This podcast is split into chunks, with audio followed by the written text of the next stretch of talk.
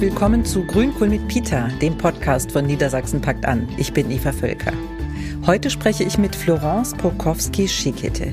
Sie wurde in Hamburg geboren als Tochter nigerianischer Eltern, wuchs dann aber bei ihrer weißen Pflegemama in Buxtehude auf. Zwischendurch lebte sie gut drei Jahre in Nigeria in ihrer Ursprungsfamilie, wo sie sich aber überhaupt nicht zu Hause fühlte.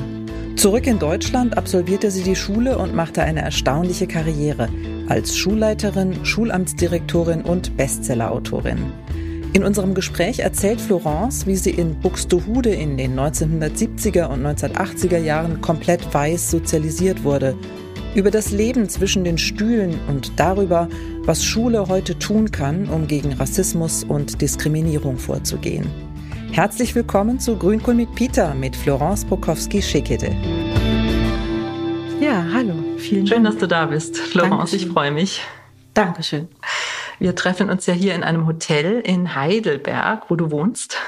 Also nicht im Hotel, aber in Heidelberg. Richtig, genau. Aufgewachsen bist du ja in Niedersachsen, in Buxtehude, um genauer zu sein. Aber dazu gleich mehr. Bevor wir ins Gespräch einsteigen, machen wir erstmal ein kleines Frage-Antwort-Spiel. Sehr gerne. Was ist dein Lieblingsgericht? Ähm, Rotkohl, Knödel und äh, Hähnchen.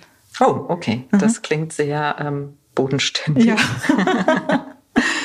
Was ist dein Lieblingswort? Freude, Zufriedenheit. Ja, zwei sind's. Mhm. Ja, mhm. passen gut zusammen. Mhm. Was ist für dich dein aktuelles Unwort des Jahres? Corona. Ja, ja absolut, absolut verständlich. Da brauchen wir eigentlich auch gar nicht viel zu sagen. Oder willst du da gerne noch was zu sagen? Also ich glaube, ich könnte da, ähm, was weiß ich, eine Geschichte noch draus machen. Also Corona, nicht impfen, impfen, Masken, also alles, was damit zu tun hat. Absolut, ja. Aber darüber wollen wir jetzt heute nicht hier nicht sprechen. Nein. Genau. Okay. Stattdessen wollen wir heute zuerst über deine Biografie sprechen. Die hast du ja auch in einem Buch veröffentlicht, einem Bestseller. Mhm. Der Titel Mist, die versteht mich ja. Das Buch empfehle ich dringendst. Ja. Du bist in Hamburg geboren, als Tochter nigerianischer Eltern, die zum Studium nach Deutschland gekommen sind. Wie kam es, dass du zu deiner deutschen Pflegemutter nach Buxtehude kamst? Ähm, also so wie mir erzählt wurde, hatte ich äh, vorher eben schon Pflegestellen. Also meine Mutter bzw. meine Eltern haben immer nach Pflegestellen gesucht und ich hatte vorher wohl schon jede Menge Pflegestellen und dann sind meine Eltern nach Buxtehude gegangen mhm. und haben dort bei einem Pfarrer nachgefragt, ob sie da auch wieder eine Pflegestelle finden könnten, also ob er jemand wüsste. Wie und so ist es dann dazu gekommen. Wie alt warst du damals? Knapp zwei. Also sehr klein und mhm. schon viele Pflegestellen hinter ja. dir. Mhm, mh. Wie kam das? Also das war am Anfang nicht so klar. Es, ähm, meine Mama, also die die Pflegemutter, die dann eben meine Mama wurde, hatte dann so im Nachgang so den Eindruck, ähm, dass es aufgrund des Geldes war. Also irgendwann ähm, sagten ähm, meine Eltern, dass sie ähm, das Pflegegeld nicht mehr bezahlen könnten. Also das haben sie bei ihr auch gemacht. Und ähm, dann ist klar, normalerweise sagen dann die Leute, okay, kein Pflegegeld, keine Pflegestelle. Ne? Und das mhm. kann der Grund gewesen sein. Und ja, vielleicht, dass man auch nicht mehr miteinander harmoniert hat, irgendwie sowas. Ne? Und bei deiner Pflegemama war das dann anders? Naja, bei ihr haben die das auch gesagt, also dass sie irgendwann nicht mehr bezahlen könnten. Und sie hat dann aber gesagt, okay, und das Kind kann trotzdem bleiben. Also sie hat das wirklich dann unentgeltlich gemacht. Ne? Mhm, ja. Mhm. mhm.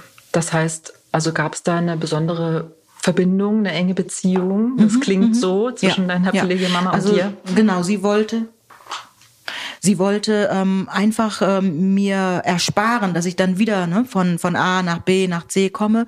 Und deshalb ähm, ja, hat sie dann äh, gesagt, gut, das Kind kann bleiben.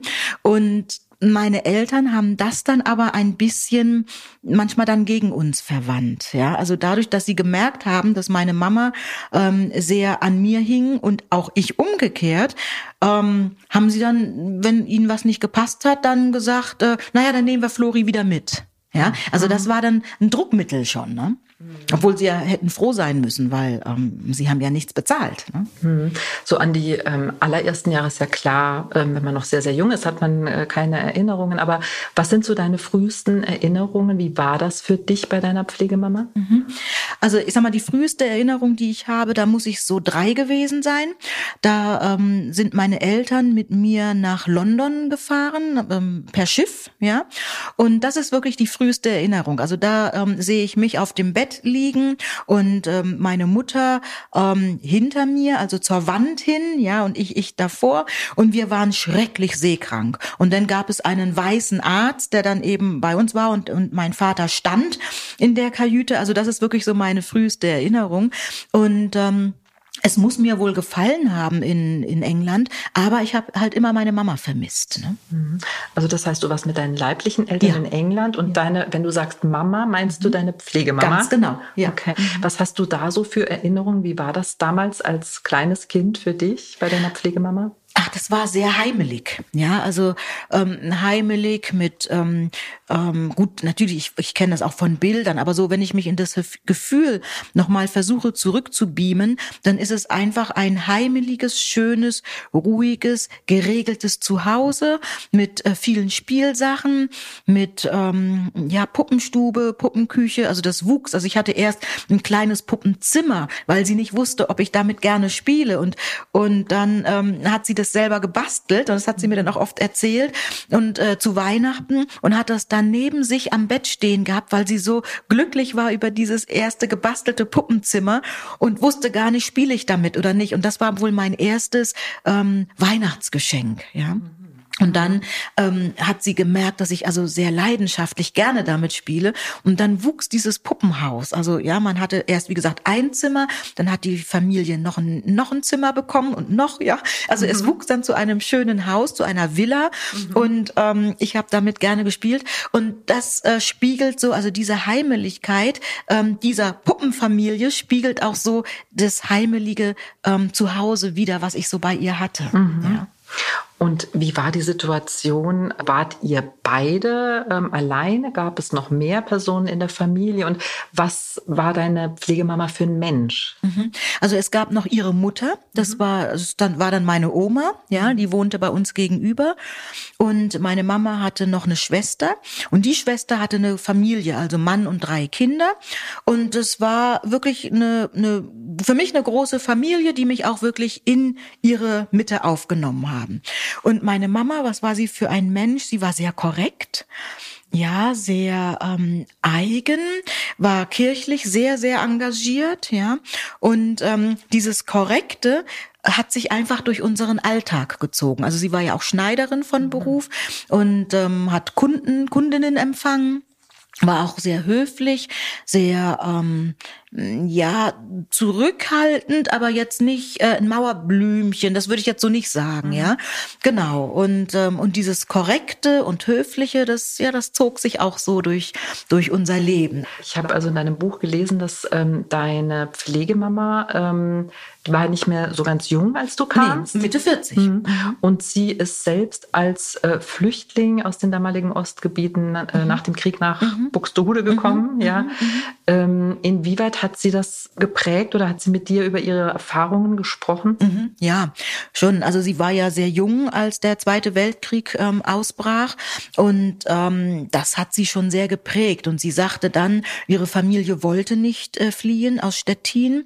Und sie war dann diejenige, diejenige, die gesagt hat, hey, wir müssen jetzt die Koffer packen, wir müssen, wir müssen fliehen, ja, also das ist sonst nicht gut für uns hier.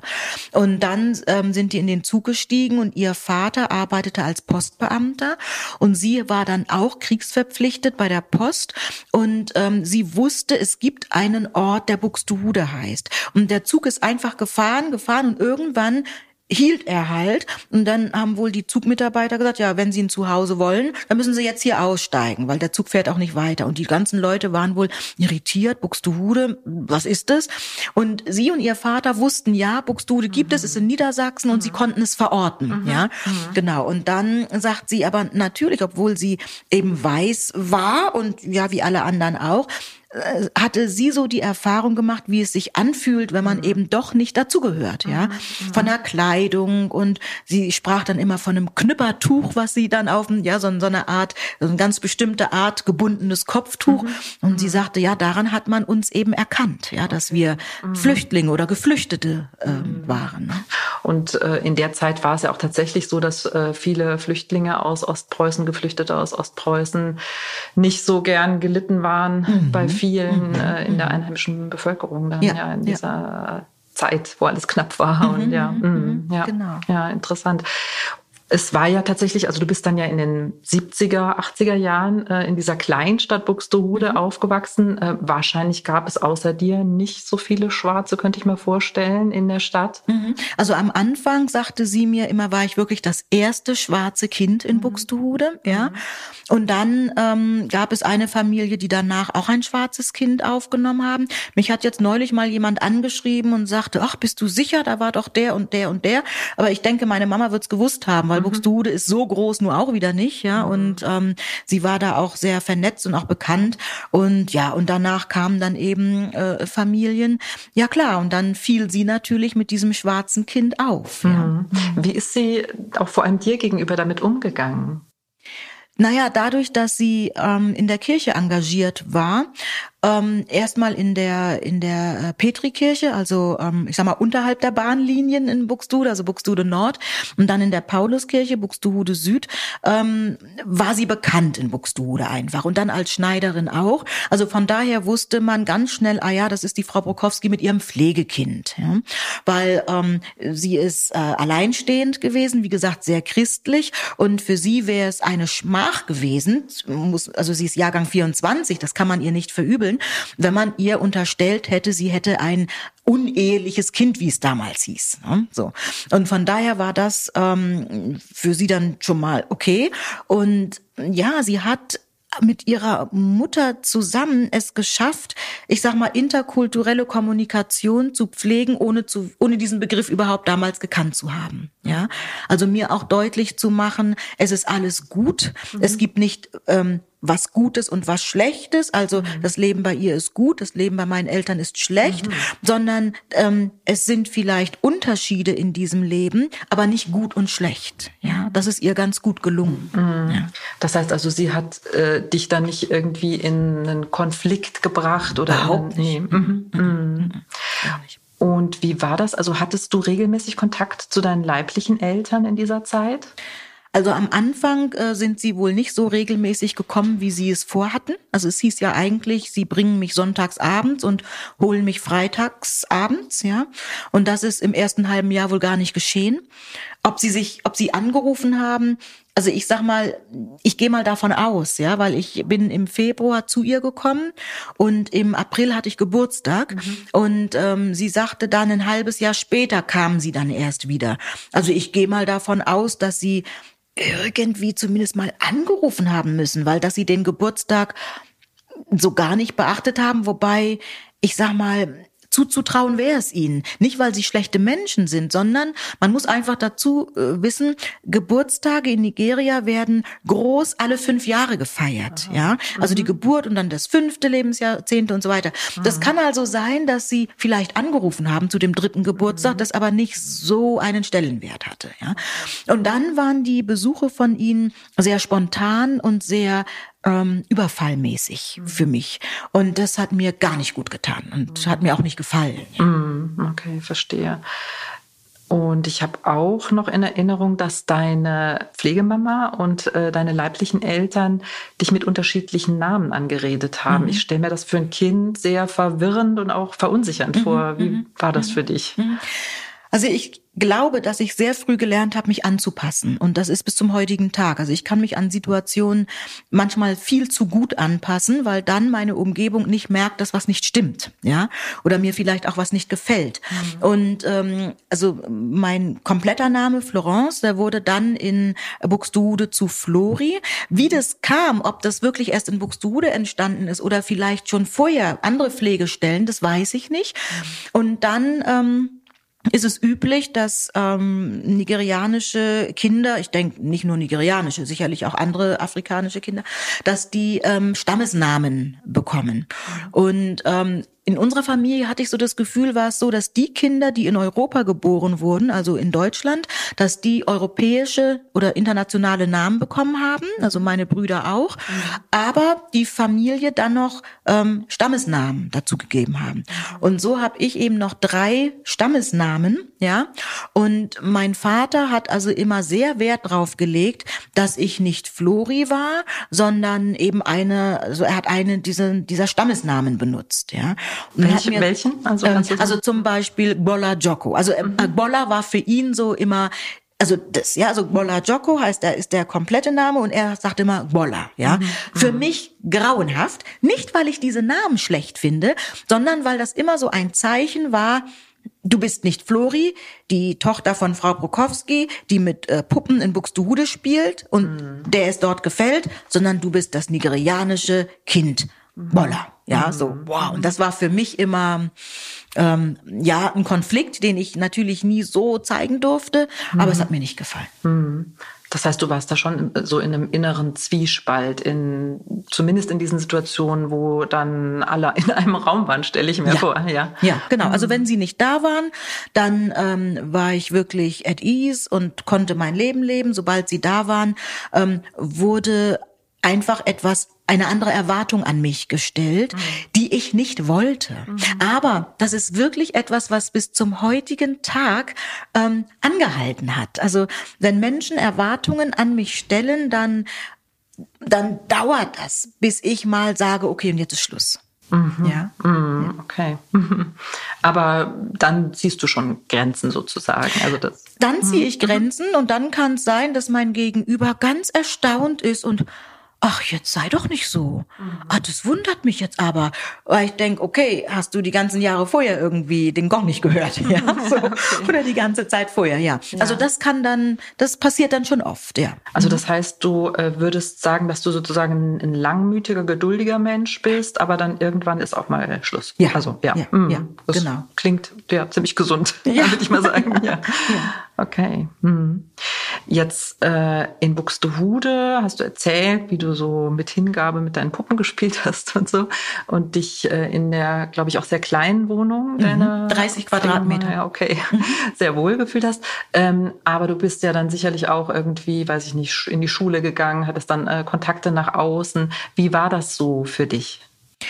Ähm, also die Kontakte nach außen waren äh, zunächst mal in der Kirche, mhm. ja, eben auch durch meine Mama gesteuert oder eben dadurch, dass sie in der Kirche aktiv war. Mhm. Und äh, ich sag mal, das waren alles irgendwo ja auch ausgesuchte Menschen. Ne? Also mhm. da war nichts, dass man sich da nicht wohlgefühlt hat. Und dann erinnere ich mich, ähm, ja, dann bin ich in die Schule gekommen. Ich bin ich habe mich gefreut auf die Schule. Also das war für mich nichts Schlimmes, ja. Und die Schultüte und schöne Kleidchen und so, also das fand ich toll und habe auch wirklich gute Erinnerungen an die Grundschule. Und es gab nur eine Situation, wo ein Junge dann äh, kam und sagte äh, in der Pause: "Bist du überall so schwarz?" Ja, so. Aber das war ein kleiner Junge, also dem, also dem nehme ich das auch nicht übel. Damals habe ich sehr geweint, weil ich ähm, durch diese Frage eben als als kleines Kind und dadurch, dass ich ja eben immer so hin und her gerissen war zwischen meiner Mama und meinen Eltern mhm.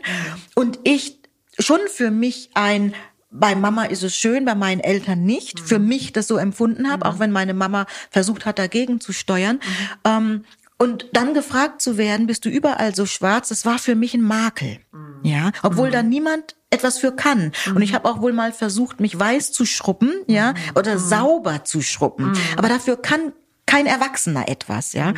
Und dieser kleine Junge, mein Gott, nein, also das war ein Kind, ja. Ja, ja. Okay. Als du dann so etwa neun warst, kam es, dass du dann mit deinen leiblichen Eltern nach Nigeria gegangen bist mhm. oder sie haben dich mitgenommen? Wie war das? Mhm. Also, ja, also irgendwann? Irgendwann fingen meine Eltern an zu berichten, so nach dem Motto, wir gehen nach Hause, ja, we are going home. Und für mich war Home zu Hause natürlich in Buxtehude, ne?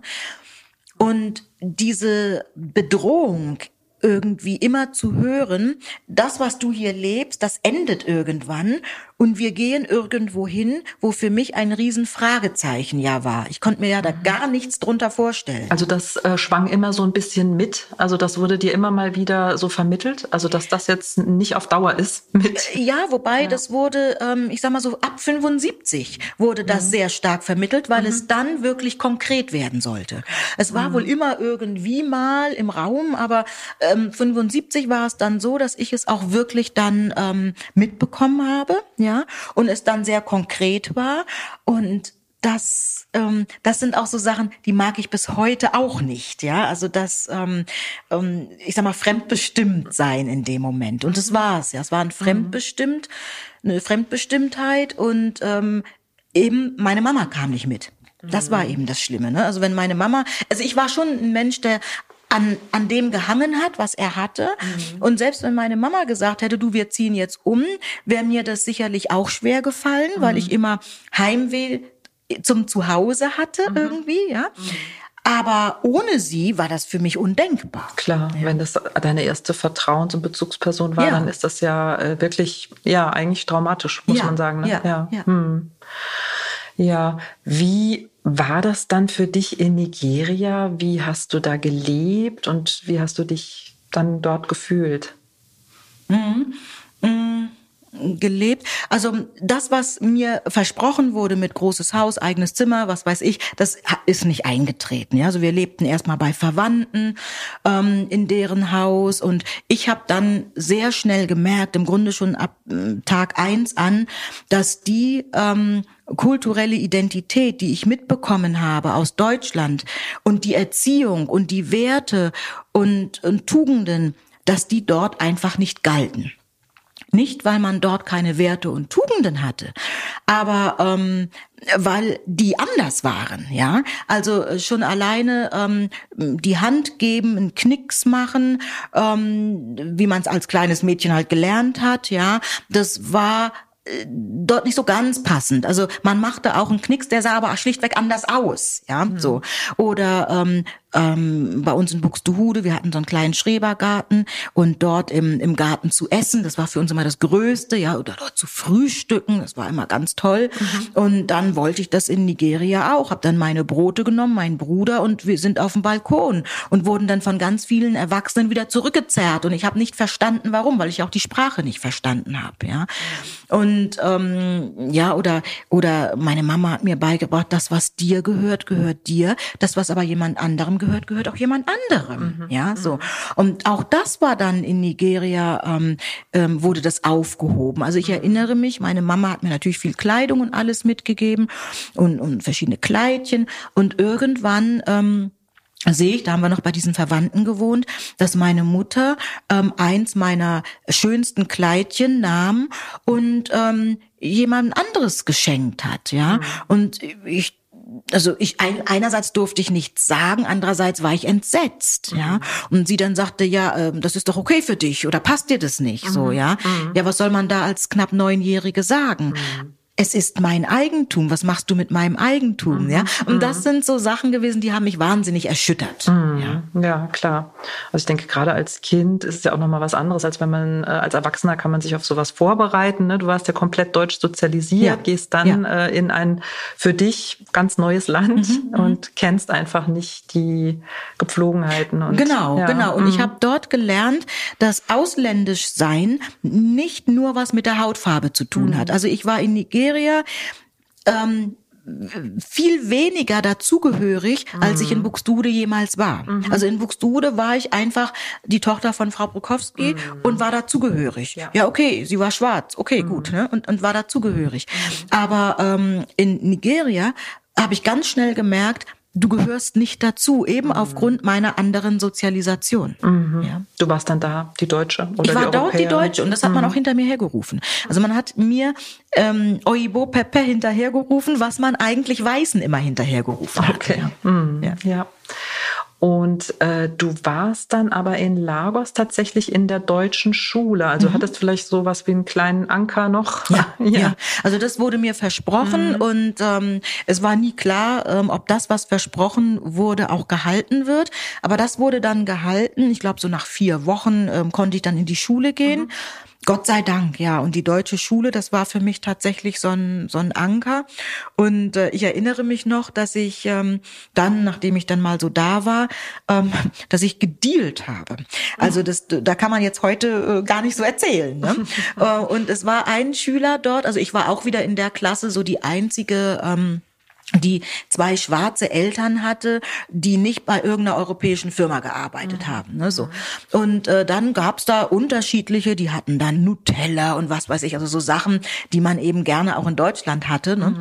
Ähm, so und ähm, ich habe dann echt mit dem gedealt. Also der hat mir dann aus dem aus dem Schulbus raus das Nutella-Glas gegeben mhm. und ich habe dem dafür, ich weiß es nicht, bestimmt einen horrenden Preis bezahlt, ja, damit ich mal wieder diese Nuss-Nougat kriege Creme. Ja, ja, so ein bisschen, genau, was Vertrautes ja, aus, ja, ja, genau, aus genau. Buxtehude genau. sozusagen. Ja. Genau. Mhm. Mhm. Und dann war es äh, jetzt mal so ein bisschen ein Zeitraffer, äh, tatsächlich auch durch eine Lehrerin an dieser Schule, dass mhm. du wieder nach Deutschland zurückgegangen mhm. bist? Genau. Wie, oder war, gekommen bist? Wie war das? Es war in der fünften Klasse meine mhm. Deutschlehrerin. Und äh, die hatte dann, die hatte einen Aufsatz schreiben lassen, äh, mein schönster Traum. Und klar, mein schönster Traum war, zurück nach Buxtehude zu gehen. Und dann hat sie mit mir gesprochen, weil sie das nicht verstanden hat. Ähm, ja, so äh, zurück zur Mama. Und dann hat sie mit meinen Eltern gesprochen und äh, ihnen doch sehr, sehr nahegelegt, mich wieder zurückzuschicken, weil ich einfach dort ähm, unglücklich bin. Ja, und auch gesundheitlich war ich überhaupt nicht gut dran. Also ich habe, glaube ich, alles gehabt, was man dort haben konnte. Ne? Hm. Ja.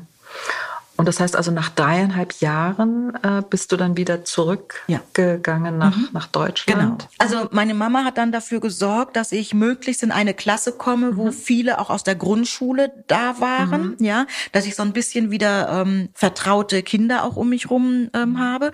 Und ich hatte das Glück, ähm, dass damals noch die Orientierungsstufenzeit war. Also ich ah, bin ja. ein Orientierungsstufenkind mhm. und ich bin ein wahnsinniger oder eine wahnsinnige Verfechterin der Orientierungsstufe, mhm. ja. Weil ich mit einem Zeugnis ähm, zurückkam, mhm. dritte Klasse ging noch, vierte Klasse zweimal und mhm. dann fünfte Klasse hm, irgendwie, dass ich durchkomme. Ähm, und ich habe aber ein Zeugnis gehabt, das war so miserabel, mhm. dass ähm, ich im Grunde heutzutage in die Förderschule gekommen wäre. Mhm. Und dort in der ähm, eben Orientierungsstufe überall erstmal im C-Kurs und dann mit viel Mühe, viel Arbeit habe ich es dann geschafft, in die, in die höheren Kurse zu kommen. Ja. Und das ist für mich also wirklich das, das also das Beste überhaupt ja, gewesen. Weil einfach äh, manche Kinder, warum auch immer, ähm, noch ein Jahr länger brauchen oder einfach ein bisschen mehr Zeit brauchen. Um ja, und ich konnte ja mhm. innerhalb dieses Schuljahres mich innerhalb der Kurse weiterentwickeln. Mhm. Ja, es ja. gab mir einfach die Chance. Mhm. Wenn ich jetzt nach der ähm, also nach der Rückkehr aus Nigeria sofort hätte in das dreigliedrige Schulsystem mhm. müssen, mhm. ja. dann wäre ich, wie gesagt, gerade mhm. an der mhm. Förderschule vorbeigeschwappt. Mhm. Vielleicht, wenn ich Glück gehabt hätte. Ja. ja. Und so war die Orientierungsstufe, dass ich erstmal stressfrei, ich meine, es war mhm. Stress, aber trotzdem erstmal stressfrei beginnen konnte. Mhm. Und dann das Jahr drauf musste entschieden werden, in welche weiterführende Schule ich komme. Mhm. Ja, okay. Dann bist du aufs Gymnasium gekommen? Ähm, nee, also, mhm. wir hatten dann ja mhm. eben diese Empfehlungen und mhm. alle wurden gerufen, ah, wo gehst du denn hin? Und ich habe dann gesagt, Hauptschule ist ja klar, ne, weil uns blieb, wir hatten gar keine anderen Vorstellungen. Und dann wurde meine Mama nochmal eingeladen und dann hieß es, naja, also ähm, sie könnte das Gymnasium schaffen, aber aber mhm. mit wahnsinnig viel Mühe, ja. Okay. Und mhm. entspannter wäre die Realschule, ja. Um mhm. dann nach der zehnten Klasse mit allen anderen dann äh, in die Oberstufe zu gehen. Und so haben wir das auch gemacht. Und ich muss sagen, ich habe in meinem Leben immer irgendwie Menschen gehabt, die die mal so von der Seite auftauchten, mhm. ähm, irgendwie eine Wendung ähm, angeregt haben, mhm. um dann wieder abzutauchen, ja. Mhm. mhm. Und wie eben diese Lehrerin in Nigeria, mhm. aber auch diese Lehrerin in der sechsten Klasse, die mhm. gesagt hat, nee, also Hauptschule, ähm, also die sich auch die Mühe gemacht hat, meine Mama einzuladen, um zu sagen, Hauptschule ist es nicht, ja? ja. Das ist toll. Also im Grunde hätte sie ja sagen können, was scherzt mich, ja. Ja? ja? Aber sie hat meine Mama extra eingeladen, um mit ihr zu sprechen. Eine Hauptschule geht nicht, ja. Und das fand ich toll. Es gab auch auch eine andere Lehrerin in der in dieser sechsten Klasse. Ähm, ja, die war, glaube ich, nicht ganz so differenziert, mhm. ja, und, mhm. und hat dann meinen Brötchenkonsum als ähm, ähm, ja Beweis dafür genommen, wenn ich nicht so viel essen würde, hätten die Kinder in Afrika mehr zu essen, ja, sowas. Also ein Mitschüler sagte, ich weiß nicht, welches Thema wir da hatten, und dann mhm. sagte ein Mitschüler, ah ja, wenn Flori nicht so viel Brötchen essen äh, würde, ich habe viel mhm. gegessen wieder, als mhm. ich aus Deutschland kam und wirklich so mhm. aus Nigeria und wirklich so, ich glaube, so meine vier Brötchen in der Schulzeit, so am Tag, äh, mit guter Butter und eben dieser Nuss-Nougat-Creme. Und äh, andere schmissen manchmal ihr Brot weg, ja, so. Und dann sagte er, ja, wenn Flori nicht so viel essen würde, hätten die Kinder in Afrika mehr zu essen. Und ja gut, aber wie gesagt, das war ein Schüler. Aber sie hat ihm nicht widersprochen, sondern sagte, gell, ja, meinst du, ne, wenn sie zu mehr. Und dann dachte ich, komm, das ist jetzt Dachte ja. ich damals schon als Zwölfjährige, das ist mhm. dumm. Ja. Und dann gab es noch eine zweite Situation, wo ich auch gedacht habe, hallo, woher weißt du das? Also warum erzählst du mir, wie schwarze Menschen ticken? Also mhm. ja, das mhm. ist, das fand ich sehr undifferenziert mhm. damals schon. Mhm. Mhm. Aber diese andere Lehrerin war wirklich wieder so, ein, so eine Weichenstellerin. Okay, ja. Also das heißt, äh, du hast dann Realschule gemacht äh, und dann eben Oberstufe und das ja. Abitur, ja. Ähm, wie war das mit dir dann? Also wie war dann so deine Berufsfindung, dieser Weg? Also war dann irgendwie für dich auch schon relativ früh klar, also dass du dann tatsächlich auch das Abitur machst und ähm, studierst? Mhm. Oder wie war das? Also Abitur war ja, irgendwann war klar, dass ich mhm. wohl Abitur machen muss. Mhm. Ja, das war dann auch eine Vorgabe vom Ausländeramt, dass ich, also wenn ich ein, ich brauchte irgendwann halt ein Visum, also mhm. einen Status, ja. Mhm. Und da hieß es dann, okay, das ist dann eben ein Ausbildungsstatus, ja, so oder ein Studienstatus, mhm. ja.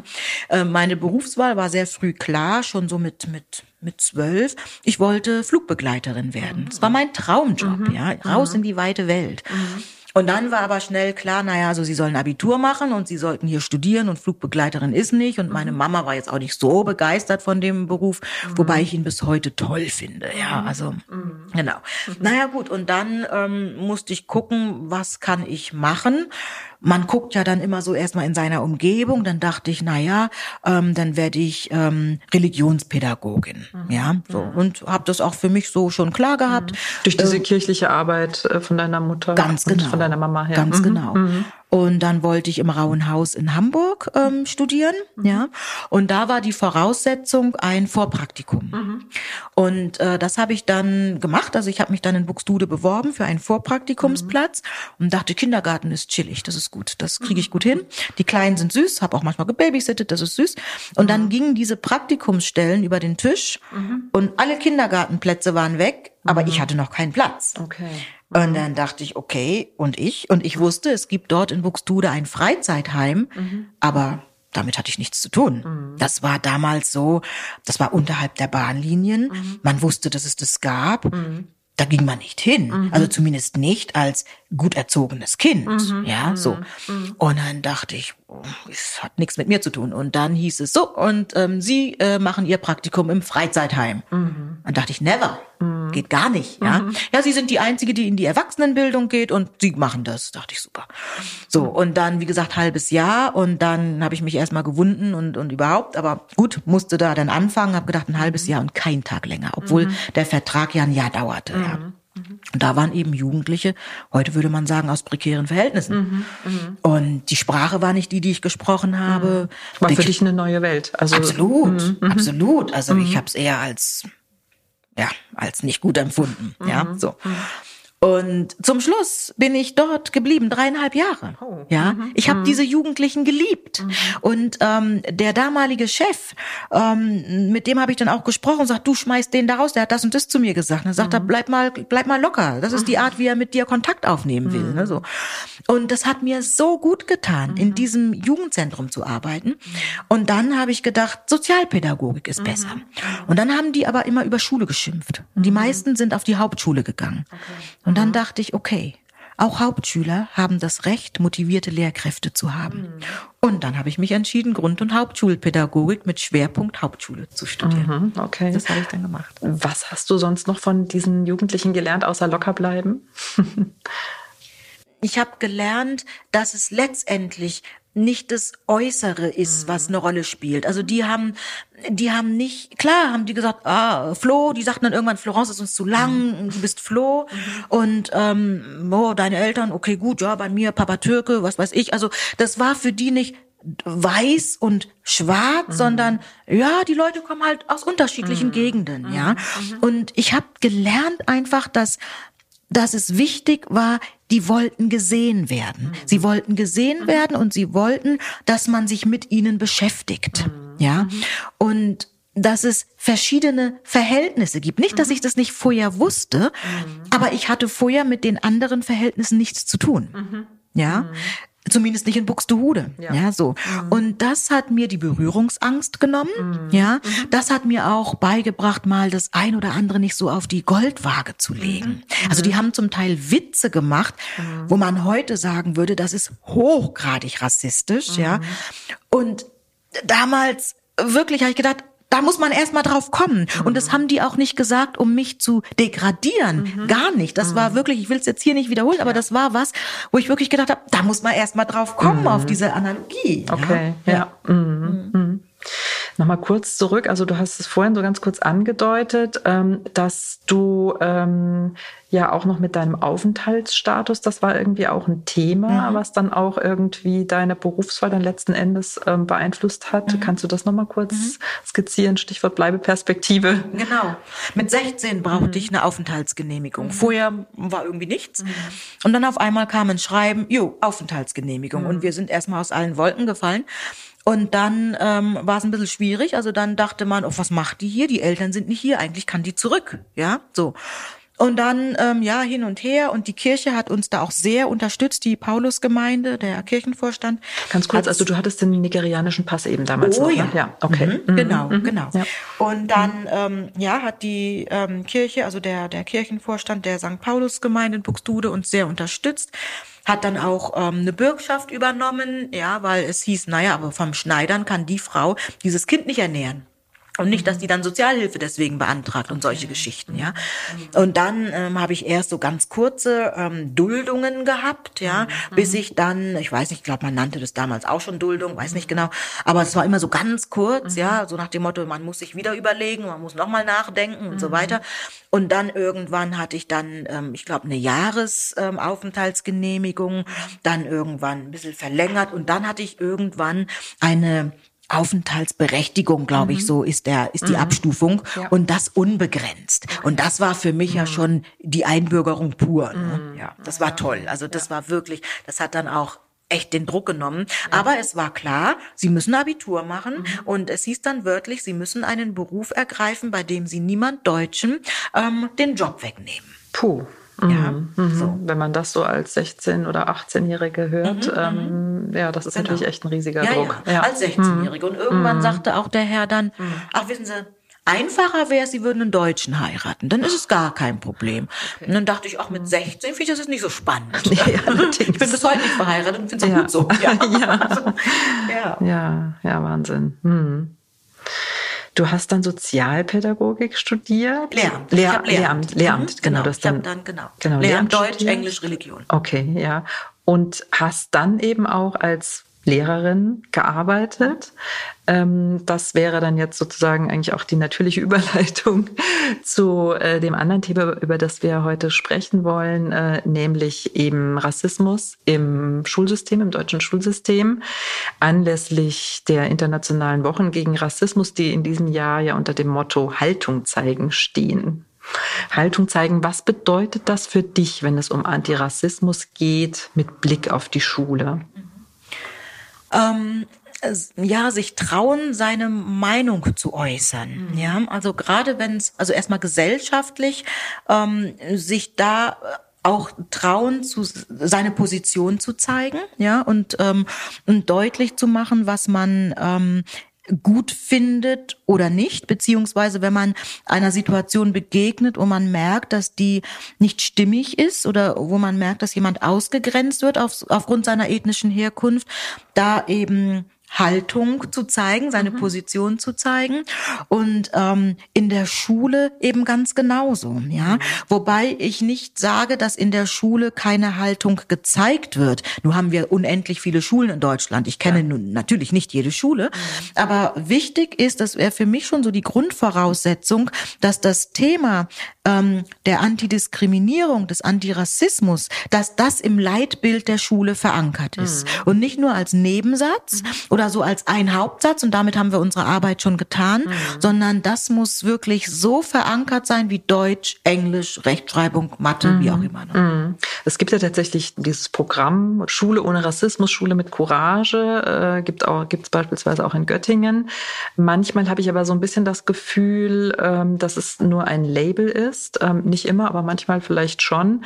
Was können denn Schulen konkret tun? Wie kann eine Schulgemeinschaft, Schülerinnen, Schüler, Lehrkräfte, Eltern tatsächlich so einen, wie du es nennst, diskriminierungssensiblen Umgang entwickeln? Mhm. Also zunächst mal muss man ja wissen, was ist Diskriminierung, mhm. ja? Und Diskriminierung ist für mich, ich sag mal, das große Haus und darunter befinden sich verschiedene Diskriminierungsarten. Mhm.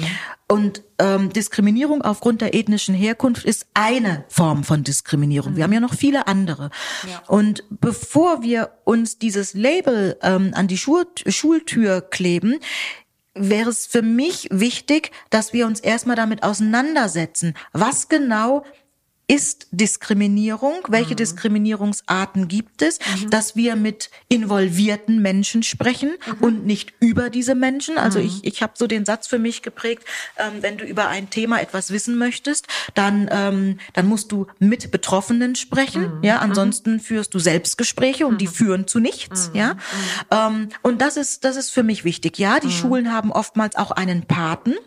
Der Pate ist natürlich aber nicht jeden Tag da. Kann er ja gar nicht. Also für mich wäre wichtig, dass erstmal im Lehrerkollegium geguckt wird, was sind Diskriminierungsarten, mhm. worauf müssen wir in unserer Arbeit achten, mhm. ja, ähm, wie sind unsere Schulbücher auch ausgerichtet, mhm. gibt es da Dinge, die unbewusst diskriminieren, mhm. denn das Problem ist ja, dass wir alle ähm, so sozialisiert wurden, mhm. dass wir diskriminieren. Ja, ja? Mhm. Äh, weil wir, also wir sind, äh, ich denke, die, die Mehrheit der Menschen ist ähm, erzogen worden oder sozialisiert worden mit Höflichkeit, mhm. Anstand, Respekt, Wertschätzung. So. Mhm.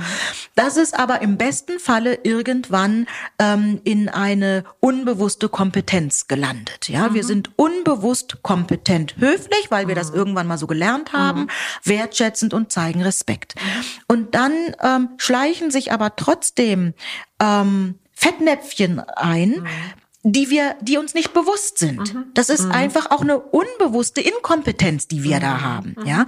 Und um diese Fettnäpfchen aber ähm, auszulassen, mhm. muss es wieder zu einer bewussten Inkompetenz werden. Also ich muss wissen, ähm, wo ist da ein Fettnäpfchen, um diesen dieses Fettnäpfchen zu umgehen. Ja, und das ist aber etwas, was ich als als Kind, als, als Jugendlicher und als Erwachsener lernen muss. Mhm. Und das kann ich aber nur lernen von Involvierten. Mhm. Ja. Und darum ist es wichtig, sich mit Involvierten auseinanderzusetzen. Mhm. Nicht, weil die einem sagen, du bist Rassist, du bist böse, sondern weil sie sagen, das und das empfinden wir mhm. als Involvierte so und so mhm. oder können wir so empfinden.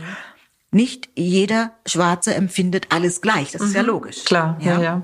Das ja. würde aber, also das heißt ja, ähm, also dass es also viel mehr äh, Lehrkräfte geben müsste aus Einwanderungsfamilien, Schulbuchautorinnen und Autoren aus Einwanderungsfamilien, damit einfach auch diese andere Perspektive reinkommt oder diese diverse Perspektive. Ja, mhm. ja. Wobei auch da äh, Vorsicht, man darf nicht denken, dass eine Lehrkraft ähm, die einen anderen ethnischen Hintergrund mhm. hat, gleichzeitig ähm, der Antidiskriminierungstrainer mhm. oder die Antidiskriminierungstrainerin ist. Mhm. Ja, mhm. entweder weil die Person selber deutsch sozialisiert ist mhm. und ähm, gar nichts dazu sagen mhm. kann. Also das sagen mir auch manche, die ja. sagen ich bin hier irgendwie in einem deutschen, in einer deutschen Stadt oder mhm. ähm, aufgewachsen. Mhm. Ich kann das, ähm, ich kann das empfinden, mhm. aber ich kann es jetzt nicht auf die Metaebene bringen. Ja. ja? Mhm. Und viele möchten es ja, ja auch gar nicht. Mhm. Also, und mhm. das sage ich auch, wenn es um den Unterricht geht. Wir können nicht Schüler und Schülerinnen rauspicken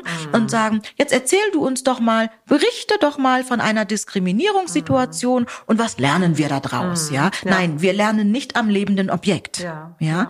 Also was kann man machen? Man kann sich von außen Menschen reinholen, mhm. die das beruflich machen, mhm. ja, die die entsprechend äußern, ja, mhm. ich kann sensibilisieren mhm. und man kann von denen lernen. Mhm. Und natürlich, wenn man dann im Kollegium ähm, Lehrkräfte hat, die auch sagen, mhm. wir sensibilisieren gerne, mhm. weil sie andere Wurzeln haben, dann ist es gut. Und trotzdem ähm, kann ich das unterstreichen, wir brauchen nicht nur deshalb Lehrkräfte mit anderen ähm, ethnischen Hintergrund, um zu sensibilisieren, sondern für die Schüler und mhm. Schülerinnen, dass sie ein Spiegelbild haben. Ja, ja? Als, als Role Models, als Vorbilder. Ja, dass ich sie einfach Lehrerin sehen, werden. So ist mhm. es. Ja, mhm. gibt es also hier auch. Mhm. Als ich Schulleiterin war, hatte ich zwei mhm. schwarze Mädchen in der Schule. Mhm. Und als ich dann ging, ins Schulamt ging, sagte eine davon, Jetzt haben wir endlich eine Schule gefunden, wo die Schulleiterin so aussieht wie wir. Und jetzt gehst du. Ja, und das war für die wirklich erschütternd. Okay, weil du dann die Stelle aufgegeben hast ja, als Schulleiterin. Ja, genau, ja, ganz genau. Um dann äh, Schulamtsleiterin oder Schulamtsdirektorin ah, Genau, also ich wurde erstmal ja. Schulrätin ah, ja. und dann, und mhm. jetzt inzwischen bin ich Schulamtsdirektorin, was aber mhm. nicht die Leitungsposition ist. Das muss ich okay. immer sagen. Es gibt mhm. also noch mhm. einen leitenden Schulamtsdirektor. Das bin okay. ich nicht. Ja, noch nicht. ja, das habe ich in einer Sendung mal gesagt, noch nicht. Und dann dachten viele, okay, sie bewirbt sich jetzt, aber ähm, da kann ich die Menschen im Moment mal noch beruhigen. Ich habe einfach noch vieles anderes, da hätte ich gar keine Zeit, ein Amt zu leiten. Okay. Aber ähm, was macht eigentlich eine Schulamtsdirektorin? Das ist mir zum Beispiel jetzt gar nicht so bewusst. Mhm. Und ähm, was hat dich dann auch veranlasst, diesen Schritt zu tun von mhm. der Schulleiterin zur Schulamtsdirektorin mhm.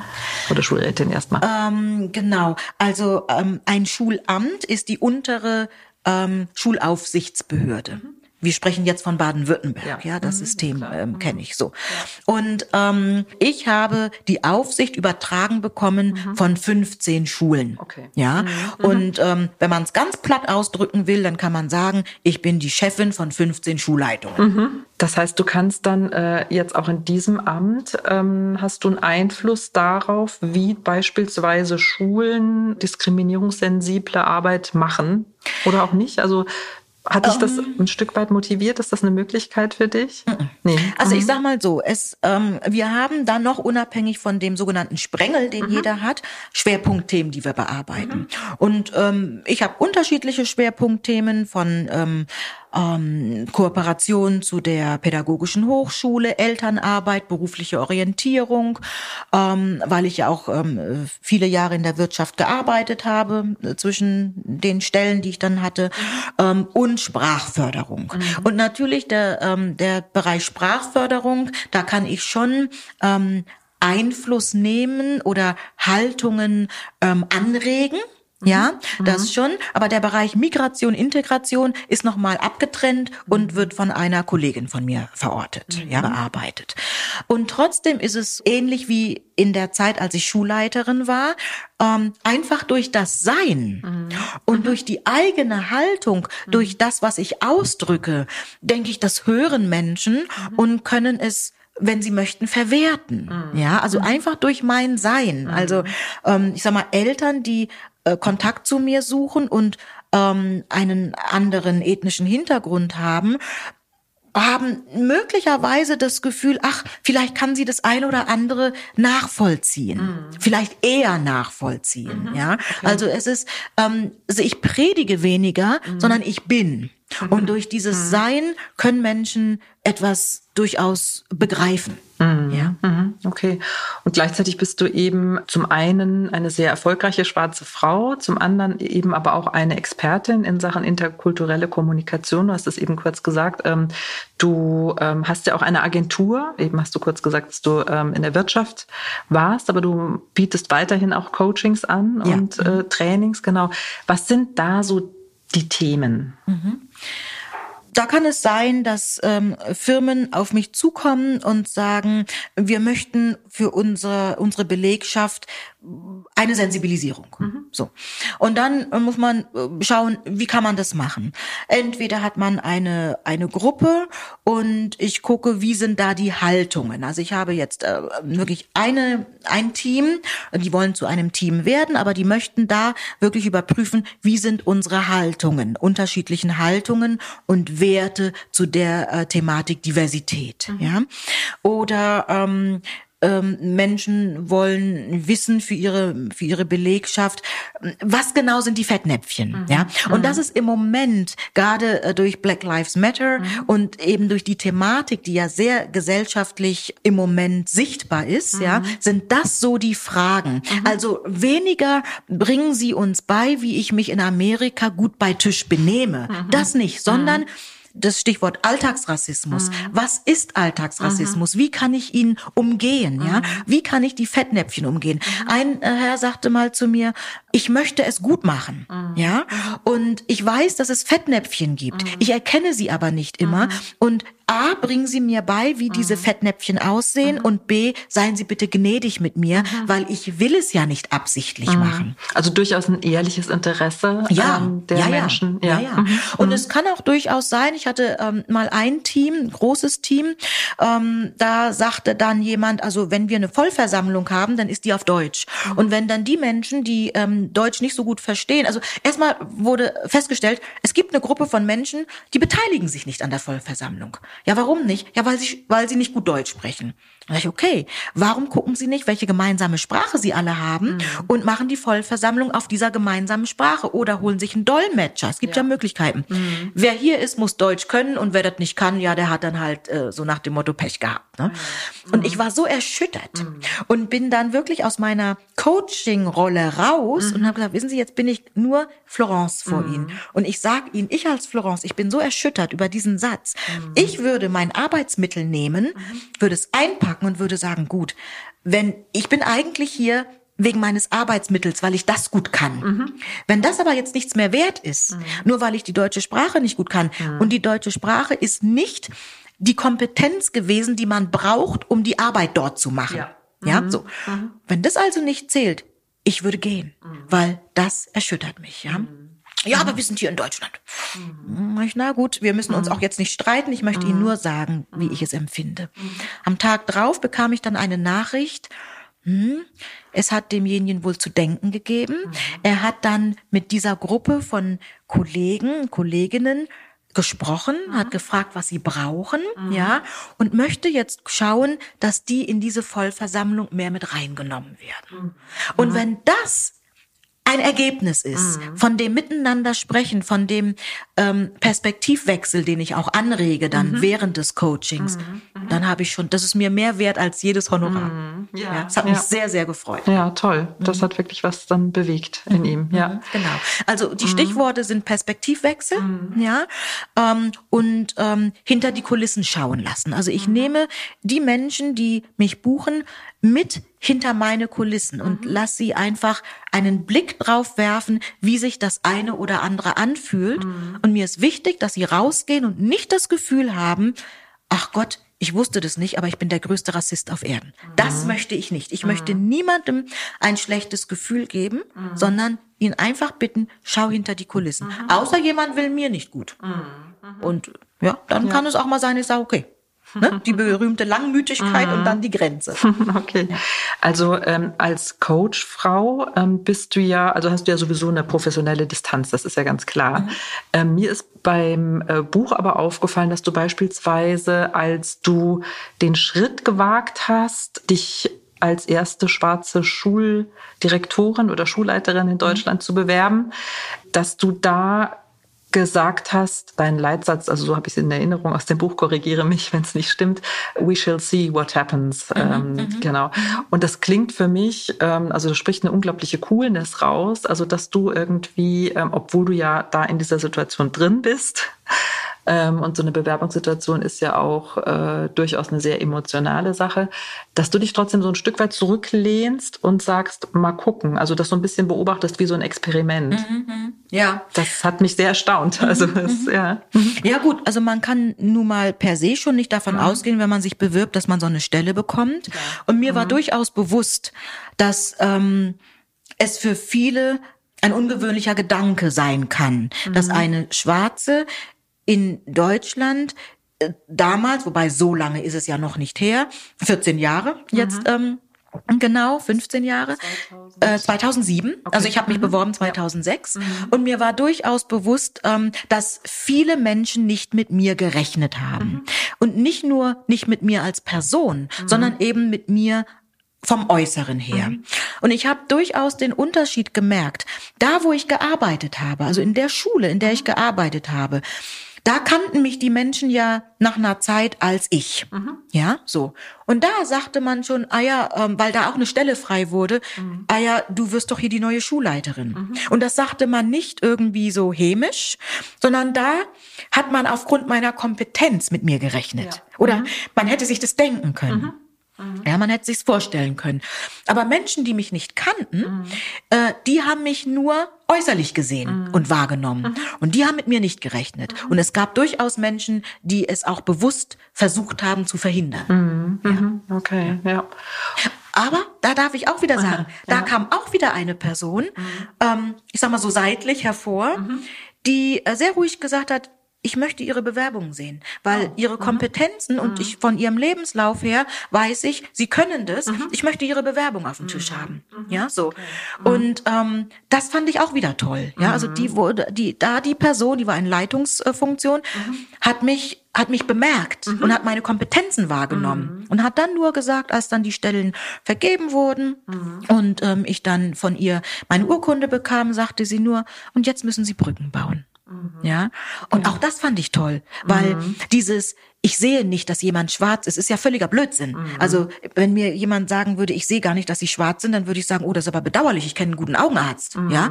Also, natürlich hat sie das gesehen und hat mhm. nur nebenbei gesagt, jetzt werden sie Brücken bauen müssen. Mhm. Das fand ich gut. Und das war auch in keinster Weise rassistisch oder sonst was. Das war richtig. Aber, also Brücken bauen, wenn man jetzt wirklich an äh, den Brückenbau denkt, dann ist das ja auch wirklich schwere Arbeit. Mhm. Äh, erlebst du das manchmal auch als Last oder eher als Bereicherung aus oder einer Situation, aus der du Energie ziehst? Mhm. Also ich erlebe es als Herausforderung, mhm. aber grundsätzlich mag ich Herausforderungen und möchte sie bewältigen. Mhm. Die Zeit als Schulleiterin war nicht immer leicht. Mhm. Aber auch da sage ich, naja, ähm, welche Führungskraft, die neu irgendwo hinkommt, mhm. hat es leicht. Mhm. Sämtliche Führungskräfte müssen sich erstmal beweisen, ja. Und ich war gut vernetzt und da hatte ich auch Kollegen und Kolleginnen, die sagten, boah, also es ist richtig hart. Und die sind weiß gewesen, mhm, ja? ja. Und natürlich muss man auch sagen, wenn man jemanden nicht mag oder irgendwie nicht will, dass das jetzt meine Chefin ist oder mein Chef oder was dran auszusetzen hat, mhm. sucht man irgendwas mhm. an der Person, mhm. ja? So. Mhm. Eine Kollegin war sehr groß, dann hat man da irgendwas gesucht, bei dem mhm. nächsten, was weiß ich, kinderlos, so. Und bei mir hat man halt die Hautfarbe genommen. Ja, und natürlich gab es Situationen, die waren rassistisch. Mhm. Ja, und jetzt im Nachgang haben mir zwei Menschen gesagt, im mhm. Nachgang und auch öffentlich, mhm. wir haben uns gefragt, wie lange sie das durchhalten. Hm. Ja, mhm. also es war nicht leicht, mhm. aber aufgeben gilt nicht. Mhm. Ja, und es war dann, nachdem sich so die Weichen gestellt haben, war die Zeit als Schulleiterin eine meiner schönsten Arbeitszeiten. Also das war, ich, ich habe es sehr, sehr, sehr geliebt. Ja, und jetzt auch als Schulamtsdirektorin, ich liebe es, mit meinen Schulleitungen zu arbeiten, mit Eltern, die was wollen. Ja, für Jugendliche müssen wir dann gucken, eine gute Lösung finden.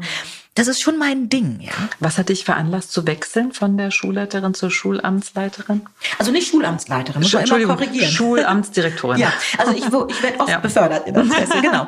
ähm, mhm. also ich habe ähm, in den sieben Jahren, in denen ich, ähm, oder sechs waren es, in denen ich Schulleiterin war, habe ich ja unterschiedliche Menschen erlebt. Mhm. Und unterschiedliche ähm, Situationen, die ich ähm, sehr stärkend fand, sehr mhm. unterstützend fand, mhm. aber auch Situationen, wo ich gedacht habe, na, das würde ich anders machen. Mhm. Ja, so. Mhm. Und ähm, die stärkenden Situationen fand ich sehr schön und habe irgendwann also irgendwann fiel es einfach so in meinen persönlichen Rhythmus. Mhm. Ich habe so diesen Sieben-Jahres-Rhythmus, ja. Okay. Dann mhm. muss was Neues kommen, mhm. ja, so. Mhm. Dann fiel das halt so rein in diesen Sieben-Jahres-Rhythmus und dann mhm. habe ich gedacht, ja, ich möchte die guten Dinge, mhm. die ich als Schulleiterin sehr stärkend empfunden habe, würde ich jetzt anderen Schulleitungen okay. auch stärkend weitergeben. Ja, ich würde sie gerne in ihrer Arbeit unterstützen. Ich okay. weiß, was man braucht und ich würde jetzt gerne das an andere Schulleitungen weitergeben. Ja. Und darum habe ich mich auf diese Stelle ja. dann beworben. Also könnte man sagen, auch so eine andere Art von Coaching. Ja, kann man mhm. vielleicht okay. sagen. Ja, ja, genau. ja.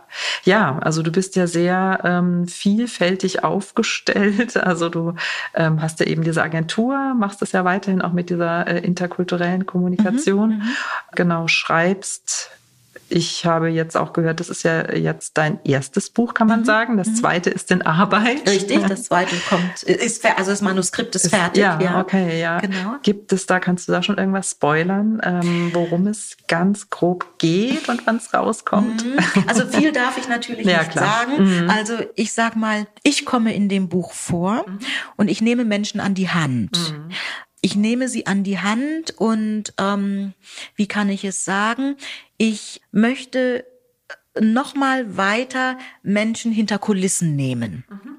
Mal so viel. Ja. Aber es ist der rote Faden von, mhm. vom Thema her, mhm. ja. Und ähm, es wird ein, ein leises, sehr schönes Buch. Okay. Ja. Ich freue mich drauf, bin schon sehr gespannt. Dann bedanke ich mich ganz herzlich für das tolle Gespräch, Florence. Vielen Dank. Ja, ich bedanke mich. Vielen Dank und alles Gute auch. Ja, danke. Dir auch. Das war das Gespräch mit Florence Prokowski-Schickete. Ich hoffe, es hat euch gefallen. Ich bin sehr beeindruckt von ihrer ruhigen, zugewandten und sehr klaren Art. Und ich freue mich, dass sie uns hat hinter die Kulissen schauen lassen Mehr über sie erfahrt ihr in ihrem absolut lesenswerten Buch Mist, die versteht mich ja, in der sie ihre Kindheit, ihre Identitätssuche und ihr Erwachsenwerden schildert. Was ich aus dem Gespräch mitnehme? Perspektivwechsel, Empathie und im Gespräch bleiben sind wichtig, um für Diskriminierung zu sensibilisieren. Wenn ihr Florence weiterfolgen möchtet, schaut mal in ihren Instagram Live Talk Dort unterhält sie sich mit ihren Gästinnen jeden Sonntag um 10 Uhr über verschiedene interkulturelle Themen. Oder hört rein in ihren neuen Podcast Schwarz-Weiß, der Geht's nicht auch anders Podcast. Die Details findet ihr in den Show Notes. Das war's wieder mal von Grünkohl mit Peter. Wir freuen uns über eure Bewertung auf Apple Podcast oder Spotify. Wenn ihr keine Folge verpassen wollt, abonniert Grünkohl mit Peter überall, wo es Podcasts gibt. Das Team von Grünkohl mit Peter freut sich auch über Anregungen oder Kritik von euch. Schreibt eine Mail an bündnismitue.niedersachsen.de. Danke fürs Zuhören und tschüss, bis zum nächsten Mal.